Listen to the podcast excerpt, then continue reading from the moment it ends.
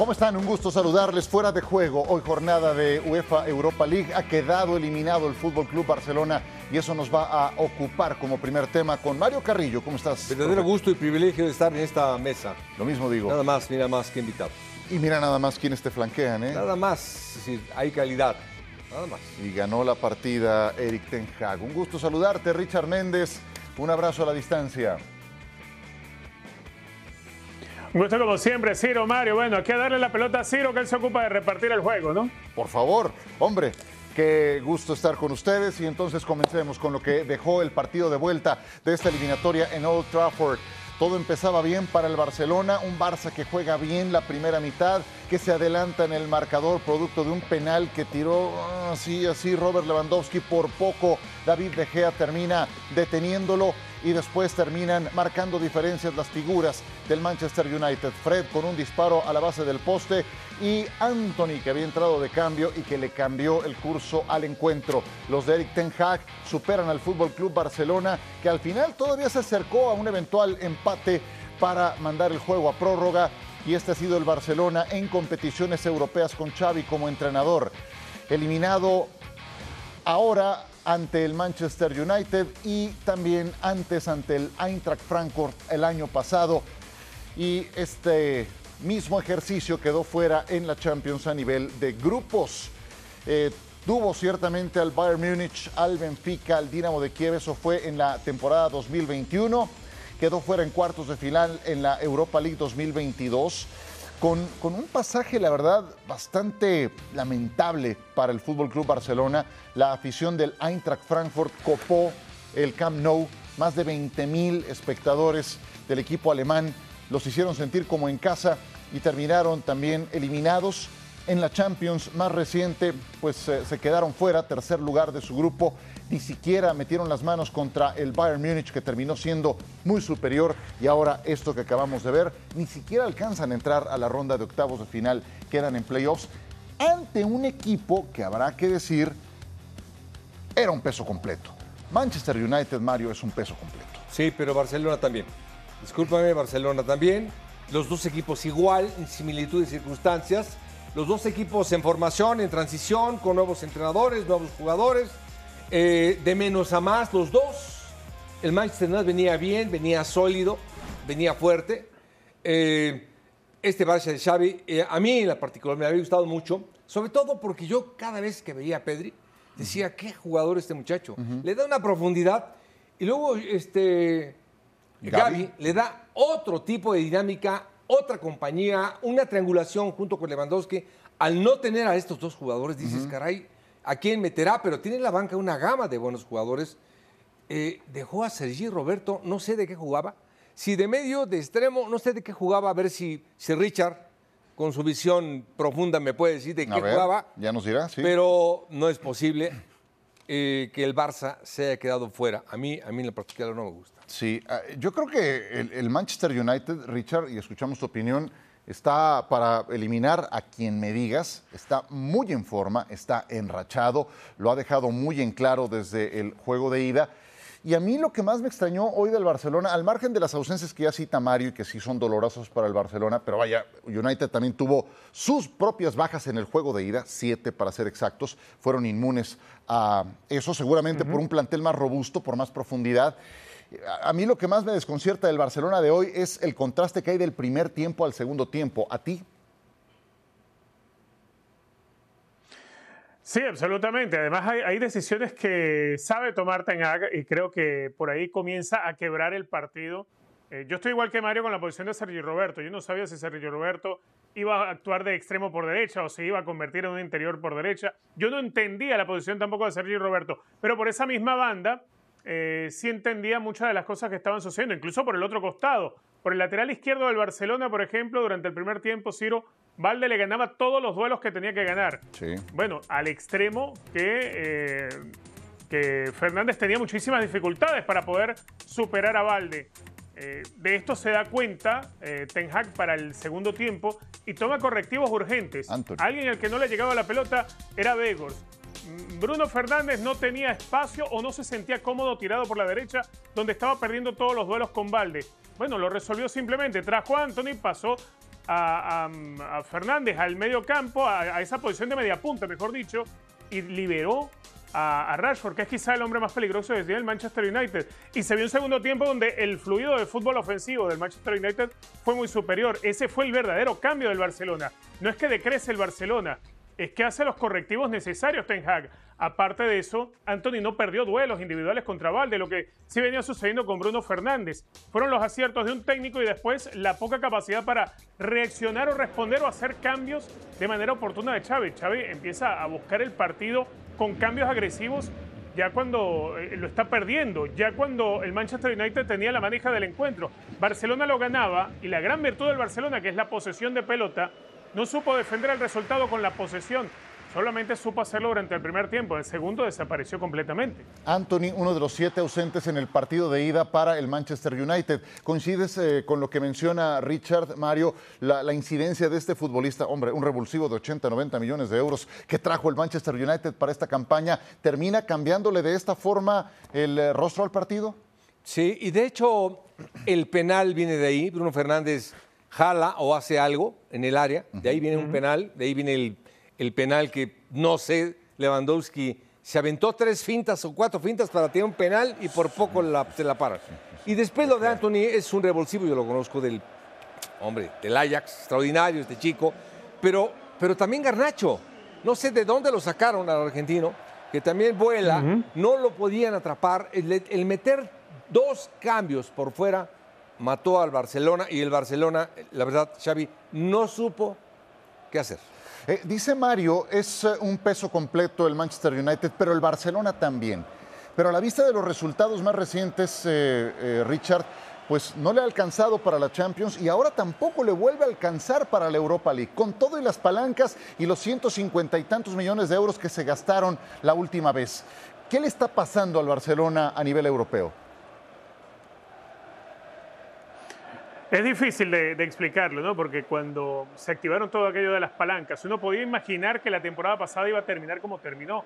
Pero para esta temporada, con la sacudida de mercado que se dio el Barcelona, habían logrado armar un gran equipo. Y uno piensa, bueno, es Barcelona, es un peso completo, ciertamente es un equipo que tiene profundidad. Hoy, más allá de tres ausencias, estamos hablando del Barcelona. Eh, eh, con todo el respeto a cualquier otro club, pero es un equipo que tiene profundidad de plantilla. Bueno, la verdad es que, es que hay decisiones que no se toman, hay partidos puntuales donde eh, las decisiones tácticas son erróneas. Yo estoy con Mario, por ejemplo, yo hoy no encontraba un lugar, por ejemplo, para Sergio Roberto, pero que quizás no lo veíamos porque Barcelona ganaba en alguno que otro duelo individual que era clave. Pero después no hay decisiones como para poder cambiar de curso el partido. En la UEFA pasada, de hecho, Barcelona logra superar al Napoli y después cae de la manera que cae frente a la Eintracht Frankfurt. Entonces, como que había venido de un pico tan alto, de batir a un equipo tan peligroso y que pintaba para ser protagonista, y después caen con un equipo alemán que de verdad no representaba mayor riesgo para Barcelona desde la previa.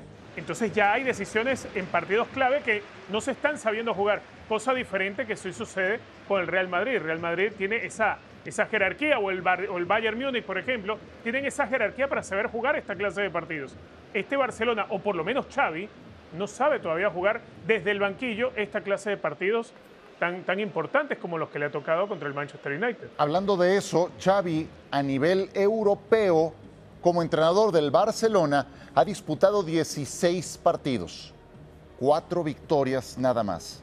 Lo vuelvo a decir, 16 juegos disputados en Europa, cuatro victorias. Dos de esas cuatro victorias al Victoria Pilsen, uno que ya hacía referencia Richard Méndez al Napoli y otro al Galatasaray. Muy, pero muy poco con todo y lo que ustedes me digan, que el año pasado sea, era, era otro equipo el que tenía, sí, bueno, ya a este le invirtieron y se vuelven a quedar cortos. La eliminatoria ha sido muy igualada, no ha podido ser, otra decepción muy grande para nosotros, es una pena, teníamos ilusión, hemos competido bien y dado la cara. Coincido con él en que han competido en esta eliminatoria contra Manchester United. Es un fracaso, Mario, primera vez en 24 años que el Barcelona se queda fuera de Europa antes del mes de marzo. Voy a decir algo eh, que te puede caer mal. No, por favor, me caen ustedes re bien. Sí, Todo lo que eh, bueno, me gusta escucharlo, siempre le puede caer mal. Pero yo no puedo decir, eh, vete nada más en qué, en qué nivel. Yo no puedo decir, perdimos con el América de México, pero competimos bien. A mí te matan. El Barcelona no puede decirme, competí bien. No, no, no. De acuerdo. Barcelona tiene que ganar. Bueno, es Barcelona tiene que ganar, aplastar, ajustar siempre y siempre. Contra el Bayern no compitió. Contra el Eintracht No es el Sevilla, no Mario. compitió. No es el Sevilla, es el Barcelona. Ok. Sí, sí, sí. Entonces, eh, un equipo Sevilla. como Barcelona, Barcelona. es un equipo grande que no cabe absolutamente nada más que ganar, aplastar, gustar, ir encima, agredir. Yo hoy, todo el partido, tú dices que el primer tiempo, yo todo el partido lo vi temeroso, con volantes, con volantes. Es decir, jugó con Busquets que camina rápido, con De Jong que también camina otro poquito más rápido. Jugó con Quise, jugó con Sergio Alberto que no le entendí para dónde jugaba. El único que jugaba eh, era el brasileiro por la derecha que Rafinha. anda bien, Rafinha. Ajá. Y Lewandowski ahí, un delantero. Los demás eran volantes. No es el Barcelona. Para mí es el Barcelona. Dejó ir jugadores como Memphis, que a mí me gustaba Memphis. Otros delanteros, Ferran no lo utiliza, no le gusta, no lo utiliza. Sí, ¿no? Es decir, yo... Venía a jugar bien contra, contra el Cádiz. Otra cosa es. Ah, bueno, contra la- a- vamos a la Liga Española, va a ser campeón. ¿Por qué? Simplemente porque el Madrid de la Copa del Mundo para acá apenas arrancó el martes. No, está bien. No, no, ya veo que para ti es un fracaso, entonces total. Y también creo que vas por ahí, ¿no, Richard? Sí, para mí es un fracaso. Eh, a ver, uno entiende, sí, eh, quedaste eliminado por el Manchester United. Muy bien. eh, pero es que el Manchester United hoy en el segundo tiempo le da un repaso táctico a Barcelona, se lo da. Barcelona creo que si acaso, si acaso un tiro a puerta en el segundo tiempo. Es aquella situación sobre el final que uno piensa, bueno, Barcelona lo pudo haber empatado, pero Manchester United el segundo tiempo le da un repaso. Eh, equipos como el Barcelona no están para eso, para competir. No, equipos para el Barcelona están para ser protagonistas. Quedarse fuera ya de la Champions ya te convierte la temporada en un fracaso. Quedarse fuera a esta altura en los octavos de final de la UEFA Europa League es otro fracaso. Porque estamos hablando de la Europa League, el torneo que nadie quiere jugar en Europa. Los equipos grandes quieren jugar la Champions. La Europa League es el torneo para que jueguen equipos más chicos, equipos como el Eintracht Frankfurt, como el Sporting de Portugal. Esa clase de equipos son los que uno ubica en esa banda. Incluso el Manchester United le, tocó empezar a acostumbrarse a jugar la, UEFA Europa League. Que Barcelona no pueda ser siquiera protagonista en este torneo, habiendo sido el equipo que de verdad sacudió al mercado, que convenció a jugadores como el propio Memphis Depay, como eh, eh, el, el propio Robert Lewandowski, de aceptar ganar menos de lo que ganaba en sus anteriores equipos para llegar al Barcelona y verlo hoy nuevamente despidiéndose con igual resultado. Bueno, hasta peor, porque los chicos que estuvieron en la temporada pasada habían logrado llegar a los cuartos de final. Esta vez se quedan en octavos. La verdad que, que, eh, eh, tiene que verse como un fracaso, y tiene que verse como un fracaso porque estamos hablando de un equipo de jerarquía, de peso, de arraigo europeo, de uno de los equipos más importantes del planeta y que no sea capaz de avanzar por lo menos en esta llave en la UEFA Europa League. Es cierto, le tocó el Manchester United. Bueno, el Madrid le tocó al Liverpool en la Champions. Es lo de menos el rival que tengas que enfrentarte. Es que tienes que ser un equipo que salga a liquidar en estas instancias. Y Barcelona de hoy en día no sabe jugar esta clase de partidos. Denme 20 segundos, por favor, del Manchester United, porque hemos hablado mucho del Barcelona, pero también hay que poner el acento en el que resulta eh, vencedor. 20 segundos, Mario. Bien, eh, 20-30. simplemente con Eric Ten Hag cambió los centrales. Eh, por ejemplo, un salidor como Lisandro Martínez lo tenía ya desde el Ajax. Después tiene a Shaw, que es un gran colaborador por la izquierda. Malamente, cuando va a Barcelona, juega con Shaw de central y juega con Malasia, que es un holandés que vuela también. Después cambia el medio campo con Casemiro Fred. Después por fuera trae dos extremos abiertos, que no estaban ni Anthony ni Garnacho. Y después trae a un Weghorst, perdón. Beckhorst, sí, sí, holandés. ¿El Weghorst qué miras, Bobo? ¿Qué miras? El Y- de Messi. y, y anda en un gran momento Rashford. Nada más cambió en eso. Es decir, cambió este hombre todo el equipo. Sí, nada más. Son un montón de cosas. Cuando ves lo que, me era... diste 15 segundos. Eh, algo breve eh, de- del Manchester United. Yo, la verdad, este, es que este equipo es ca- firme candidato a ganar esta competencia y podría también dar mucho, Richard, de qué hablar en Champions.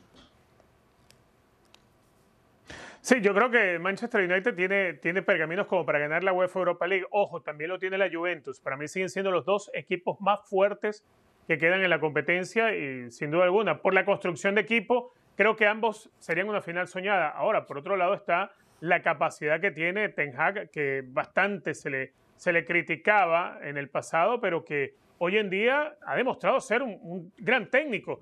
Y no todo lo que sea el fútbol de posesión te da para ser el mejor técnico de Europa. Ese es el error en el que a veces caen algunos cuando eh, ves a Xavi en el banquillo del Barcelona. Lo que él fue como jugador no significa que lo va a hacer como técnico. Por eso no le, no le va a nivel europeo, a nivel internacional, no le va bien. Muy bien, pues ahí está el Manchester United para lo que haga falta en estupenda forma y acaba de derrotar al Fútbol Club Barcelona dos goles a uno. ¿Y cómo le fue a los otros equipos españoles? El PSB le sacó un susto al final al Sevilla. El Sevilla había ganado con amplitud 3 a 0 el primer partido. En el Sánchez Pizjuán, el PSV Eindhoven ganó en Philips Stadium dos goles a cero. Para fortuna del Sevilla, el segundo gol llegó ya muy tarde y vaya, eso les ayudó a llegar a la otra orilla. Esta competencia se le da al Sevilla, avanza a la siguiente etapa y ahí los tendremos dando guerra. El Real Betis y la Real Sociedad el viernes conocerán a su rival de octavos de final porque el viernes es el sorteo y porque ellos quedaron como líderes de sus respectivos grupos en la Europa League. No tuvieron que pasar por esta etapa de playoff en la que se enfrentaron segundos lugares de grupo de Europa League contra terceros lugares de Champions. Ellos cómodamente esperan rival. Y el Real Madrid, ahora hablamos del Real Madrid porque por supuesto que da para el comentario tienen la serie muy encaminada, por no decir que definida, después del 5 a 2 que se trajeron de Anfield Road, ni más ni menos. El Real Madrid merece, merece su tiempo, por supuesto, es su balance en la actual temporada. En la liga van en segundo sitio, en la Champions están en octavos, prácticamente resérvenle su lugar para los cuartos de final. Copa del Rey, semifinales, estarán jugando esta misma semana que entra contra el Fútbol Club Barcelona. Y vamos a hablar del Real Madrid porque se puede contar lo que ocurre con este equipo en la Champions, pero se puede explicar, Mario, qué tiene este equipo que, como dicen en España, le pone la Champions cada vez que la disputa. Sí, tiene un alto nivel competitivo. La competencia, como la ven en Champions, crece en ellos en automático. Cuando es champion, eh, tú llegas a tu tope futbolístico, físico y mental. Que por eso la competencia te hace crecer tanto. Bueno, el Madrid y este hombre que acabas de mencionar, el que estamos viendo, es un jugadorazo a nivel mundial. Vinicius es Vinicius. clave. Benzema es muy bueno, sí. Luka Modric sensacional, pero Vinicius es un espectáculo. Después vienen dos errores, primero de Courtois, después de Alison Baker, que son errores garrafales que le pasan a cualquiera, pero el saberse sobreponer, después viene un error de Fabiño y viene un contragolpe donde Benzema lo hace de una manera mágica. Pero este hombre para mí es la diferencia y lo otro más importante, eh, al margen de esto, hoy, hoy eh, la cancha de Anfield, con este equipo de Liverpool, hace mucho no lo veía tan mal, tan bajo, sin segunda, sin tercera velocidad. Es decir, lo golearon eh, como nunca lo han hecho en su vida. Reflejo de lo que pasa con el Liverpool en la actual Liga Premier, están fuera de zona europea, reflejo de un equipo que no se sobrepone, por ejemplo, a bajas como la de Sadio Mané, pero también Richard eh, tiene mucho que ver con el Real Madrid, con el nivel del que habla Mario Carrillo de Vinicius, al que enaltecía Carlo Ancelotti diciendo no hay futbolista para mi gusto más decisivo que él a nivel mundial. Y y la seducción que le implica al equipo merengue cada vez que juega su competencia, que es la Champions. Hay, hay, eh, equipos y jugadores que están hechos para este tipo de competiciones. Creo que el Real Madrid a nivel de lo que son las noches a mitad de semana es un equipo totalmente diferente desde la forma de encarar los partidos y de recuperar los momentos anímicos. Por ejemplo, eh, cuando perdían por 2 a 0 en tan poco tiempo, en 14 minutos, creo que ya estaban perdiendo por 2 a 0. Sí. Eh, en cualquier otro equipo se derrumba cuando está perdiendo 2 a 0 en el primer cuarto de hora y más por la, por la categoría del gol que, que regala Courtois a Mohamed Salah. Sin embargo, el Real Madrid es distinto. Eh, Real Madrid tiene esa clase de jugadores con jerarquía, más allá de la juventud, Vinicius Junior tiene jerarquía para este tipo de partidos, para tomar decisiones como la que toma y, y marcar aquel gol que significa el descuento. Ir a apretar y pelearle una pelota a Alison Becker, que también lo hace Vinicius Junior, es una forma de, de no dar por perdido nada en este partido. Cualquiera con un 2 a 0 en contra se hubiese venido abajo. Eso no sucede en equipos con la jerarquía que tiene Real Madrid, que también los dirige un técnico de jerarquía como Carlo Ancelotti. Eh, aparte de eso, se, junta con, una, etapa de las peores que hemos visto en Liverpool en mucho tiempo. Creo que el escenario del Liverpool de los primeros 15 minutos a lo que terminó después, durante los 75 restantes, fue un equipo que le pegaron un baile. Más allá de la goleada y todo lo que uno se puede imaginar, eh, Real Madrid es esa clase de equipos de, raza europea. a ver, que como decía Barack ayer, que le quiten el ala a Madrid y pongan el himno de la Champions. Sí, es algo hasta esotérico lo que ocurre, paranormal con este Real Madrid. Aquí en pantalla sus próximos partidos. Ojo que el fin de semana van contra el Atlético de Madrid y luego en la Copa del Rey contra el Fútbol Club Barcelona. Viene muy pesado eh, la siguiente tanda de partidos para el conjunto del Real Madrid. Y cosas tan raras como lo de Nacho, por ejemplo, un tipo que eh, pues siempre suplente en el Real Madrid, pero cada vez que le requieren lo hace bien y cuando se lesiona David Alaba entra Nacho y se apagó la estrella de Mohamed Salah que tanto daño estaba haciéndole al conjunto del Real Madrid. Es un caso, es un caso de estudio este del Real Madrid en modo Champions. Se prende un interruptor y se convierte en unas fieras inalcanzables. Tenemos más, se nos ha ido rapidísimo este programa de fuera de juego, nos quedan nada más nueve minutos, pero antes vamos a Diarios de Bicicleta con Martín Einstein.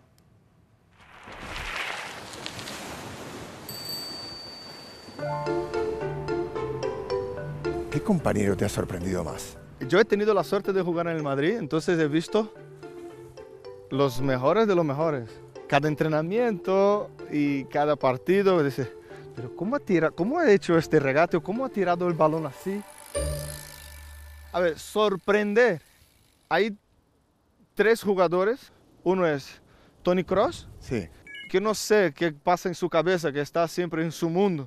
Y hace unos controles que es difícil controlar un balón de espalda y él consigue regatear con un control los jugadores de atrás. Entonces para mí esto es algo que nunca he visto en mi vida, solo, solo hace Tony Cross.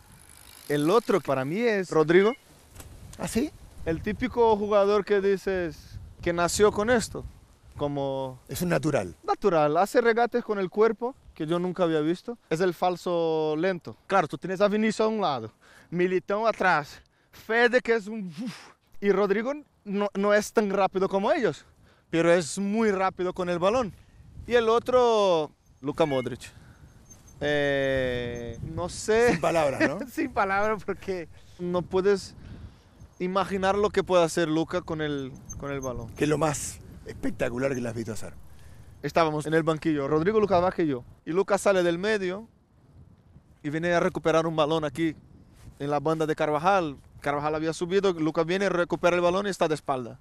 De ahí solo hay una posibilidad, o perder o tirar para afuera, ¿no? O, un corner y regatea sin tocar el balón de espalda. Ping, ping. Y el que estaba marcando no sabía dónde iba, no sabía dónde iba. y Lucas consigue salir por el medio, va, va, y pensamos, quita ya para el otro lado, para hacerla, dale el pase ya, y amaga otra vez, y se pone de espalda otra vez. y digo, pero como una persona puede ser más eh, eh, rara, ¿no? De, este sentido de, yo prefiero regatear de espalda que de, de cara. Y yo miraba a Lucas y decía, pero este tío, es, este tío tiene un, sus cosas, es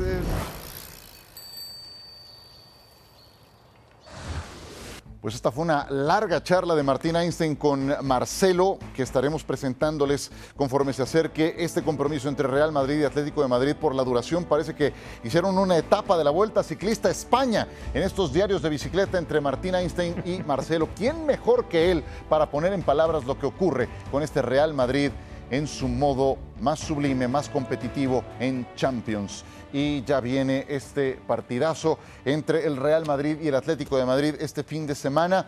El Atlético de Madrid empeña todo su capital a este encuentro, están fuera de todo lo demás. Y el Real Madrid, pues eh, muy, muy espectacular lo de mitad de semana, pero siguen siendo segundo en el torneo local. ¿Qué esperas de este juego, Mario? Sí, y la verdad que tienes que decir algo más que es importante. Por favor.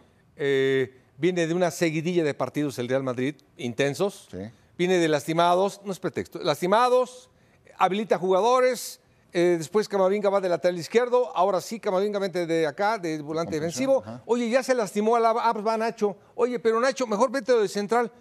Bueno, eh, y Atlético de Madrid lo está esperando, ya lo midió, lo está viendo y pues, quiere matarlo. Es decir, simplemente vamos a un gran encuentro donde vamos a ver un Real Madrid extraordinario, pero con el, la- ¿cómo se llama? Con el cuchillo entre los dientes de Atlético de Madrid, que puede ser en esta ocasión para Atlético de Madrid. Que ese es otro mérito muy importante. Todos le juegan así al Real Madrid. O sea, seas grande, mediano, pequeño, reservas tu mejor tiro contra el Real Madrid. Es correcto. Y, y así es lo que es el Real Madrid. Hablaba eh, Richard de eh, lesiones, de ausencias, Mario, hace un momento. Sin Alaba, sin Rodrigo, al menos para este partido del fin de semana. Hay algo importantísimo ¿no? con, con Ancelotti y lo vivimos durante todo el mes de febrero que el Real Madrid tuvo muchos partidos de alta exigencia, tuvo el viaje para jugar el Mundialito de Clubes donde terminan saliendo campeones, pero en ese lapso logró dar descanso a ciertos jugadores para poder recuperar a otros. A ver, eh, logró recuperar en su momento a David Álava, que después lo pierde en el partido contra el Liverpool. Recuperó y descansó a Thibaut Courtois, logró recuperar para tener eh, también a Karim Benzema. Creo que si hay equipo que tiene un técnico que sabe administrar sus jugadores y sabe en quién confiar para darle roles alternos, ese es Carlo Ancelotti. Por eso es que hemos visto a lo largo de la temporada a Fede Valverde salir jugando de lateral por derecha, de interior por derecha y hasta de extremo porque tiene esa capacidad para lograr sacar lo, lo mejor de cada jugador en posiciones en las cuales se le necesite. En Real Madrid a veces uno encuentra que hay jugadores que ya el perfil no es solamente a una sola asignación, sino que tienen eh, eh, capacidad para adaptarse a otras posiciones y hacerlas prácticamente posiciones primas, posiciones propias de su desarrollo como jugador. Correcto. Y, hombre, eh, el Atlético de Madrid no tuvo actividad a mitad de semana. Está empezando a recuperar la memoria. Tres de sus últimos cuatro resultados han sido triunfos por marcador de un gol a cero, que es eh, más o menos a lo Cholo Simeone. Más o menos. Eh, Con sus eh, brotes de lucidez de Antoine Grisman. ¿Le alcanzará todo esto al Atlético para emparejar el duelo contra el Real Madrid, Mario? Sí, y aparte te faltó una cosa. Sí. Va a jugar al contragolpe también. Los ve cansados todavía. Va a jugar al contragolpe para cansarlos más. Eso te faltó. Y sí, sí, va a emparejarlo. Por supuesto que sí. Tiene buenos jugadores. Anda muy bien Grisman, bastante bien. Va a meter todos los volantes defensivos eh, que conocemos. Mordelones, ah, Los mordelones. eh, Comer las piernas del la-. Una gran defensiva que tiene. Un arquero como Oblak que es extraordinario. Eh, anda muy bien Morata, por ejemplo, como cambio. Carrasco como cambio ha desbordado bastante bien por la izquierda. Muy bien Carrasco. Es decir, ahorita ese equipo es completito. Y para el Madrid le va a costar un trabajo. Yo me inclino por el Atlético de Madrid. Y bueno, me inclino por el partido, pero creo que es para el Atlético de Madrid por la frescura con la que encara este partido. Aunque sea en el Bernabéu. Sí. Sí, Va al contragolpe. ¿Está bien? No, Clavada. Sí, Sí, bueno, eh, que es, que es aparte un, un escenario de partido que no le incomoda en lo más mínimo a Simeone, ¿no? No, y aparte de eso, A su eh, estilo. no dudes que va a meter otro equipo Ancelotti, es decir, va a refrescar a sus jugadores, va a estar Ceballos sin duda, va a estar Asensio, va a estar Rodrigo, esos van a empezar y va a cerrar, ya va a tener a Cross, bueno, ya me emocioné, no sé No, si no. lo tenga, pero va a cerrar con Cross, Modric y con todas las figuras. No te culpo, Mario. Este partido emociona, vayan como vayan, siempre. Es correcto. ¿Le alcanzará eh, al Atlético, Richard, para emparejar este encuentro? Es la clase de partidos que le gusta jugar el Cholo Simeone, partidos bravos, de, de- de mucho roce, de mucha fuerza, eh, partidos de muchos duelos individuales. Eh, pero no sé si con eso alcance, ¿no? No sé si alcance con ir a los, a- los duelos individuales con el cuchillo entre los dientes. No sé, yo sí veo una gran mejoría en el Atlético de Madrid, pero también veo que el Real se ha mejorado y mucho. Vaya que se eh, viene revitalizado anímicamente también. Creo que va a ser un partido para no perdérselo, para, para tener a su lado las palomitas de maíz y la compañía para disfrutar un muy buen partido de fútbol. Eh, yo sí le pongo la fichita al Real Madrid por pequeños detalles, por pequeños detalles de fútbol creo que eh, lo va a ganar el equipo de Carlo Ancelotti. Me río porque dice unas palomitas de maíz. Una chela, Richard, una chela ahí. A lo mejor le y una toca botana. trabajar, Ah, correcto. Es que digo palomitas de maíz. Es que es muy, es muy temprano. El juego es a las 11 de la mañana, tiempo de México. Eh, Una chela, a esa hora. chela, pues, hombre. 11 de la mañana. Once y media de México, pero es este en Nueva York. Van a 12 ser y media. 12, una. Sí, bueno, a lo mejor el segundo tiempo, ¿no? Segundo tiempo sale. Y si tienes el día libre en sábado, pues que mejor. Lo tendremos por ESPN Plus, así es de que la Claro. invitación a que no se lo pierda. Eh, un abrazo, Richard. Un privilegio siempre. Gusto como siempre, Ciro Mario. Hasta la próxima. Muchas gracias, Mario Carrillo. Gusto. Aquí nos saludamos muy pronto en Fuera de Juego. Hasta la próxima.